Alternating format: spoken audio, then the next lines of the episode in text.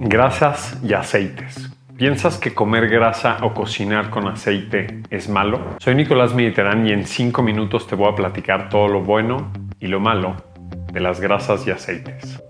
Gracias a Casa Bruna, nuestro patrocinador que tiene los mejores productos orgánicos y saludables para ti. Primero que nada, si tienes en mente que comer grasa o cocinar con aceite es malo, la realidad es que no. No todas las grasas y aceites son iguales y comer grasa va a tener beneficios importantes para ti, para tu piel, para ciertas hormonas, para darte saciedad. La grasa es importantísima, además de que resalte el sabor de los alimentos. Entonces, eviten caer en la postura de no comer grasa para nada, porque es importante comer grasa en cada una de las comidas principales, inclusive en alguna colación o snack que hagan al día. Para hacerles de esto que es complejo lo más fácil posible, les tengo esta clasificación. Existen grasas saturadas, monosaturadas y polisaturadas. Empecemos con grasas saturadas. Estas vienen de productos de origen animal. O sea, la carne tiene grasa saturada, la mantequilla tiene grasa saturada, el aceite de coco tiene grasa saturada. Y esto no quiere decir que sea malo. Recientemente se ha visto no son malas.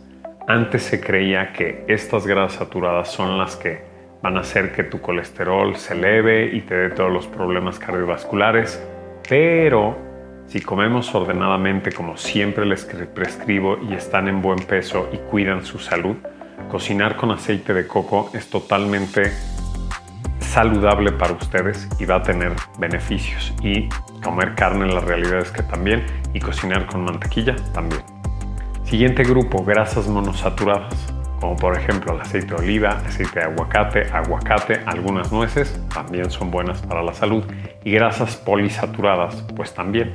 Ahí van a entrar más almendras, nueces, pistaches, nueces de la India, entre otros.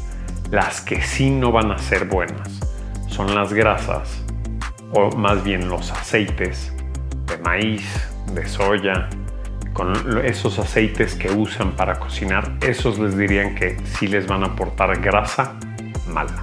¿Por qué les estoy diciendo que cocinar con aceite de coco que les va a aportar grasa saturada no va a ser malo para ustedes?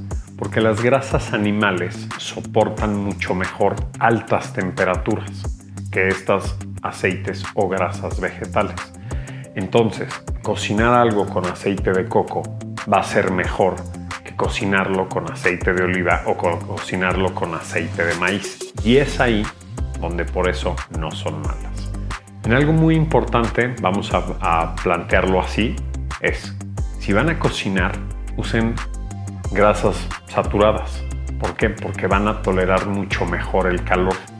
Si van a aderezar, vale mucho la pena que usen aceite de oliva, que no necesita someterse a algún proceso de calor a toda costa eviten las grasas como aceite de maíz, de soya, de cártamo u otros. ¿Por qué? Porque los van a poner al calor y esos son los que no toleran el calor. ¿Y qué pasa si calientas esos aceites vegetales?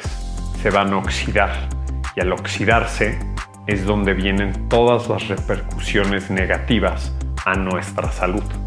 Todo el riesgo cardiovascular va a estar ahí y entonces pues sí te va a hacer mal.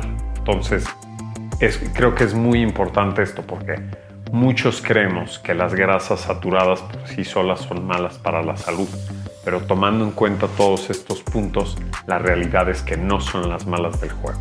Lo que les estoy platicando lo podemos ejemplificar de manera fácil y práctica.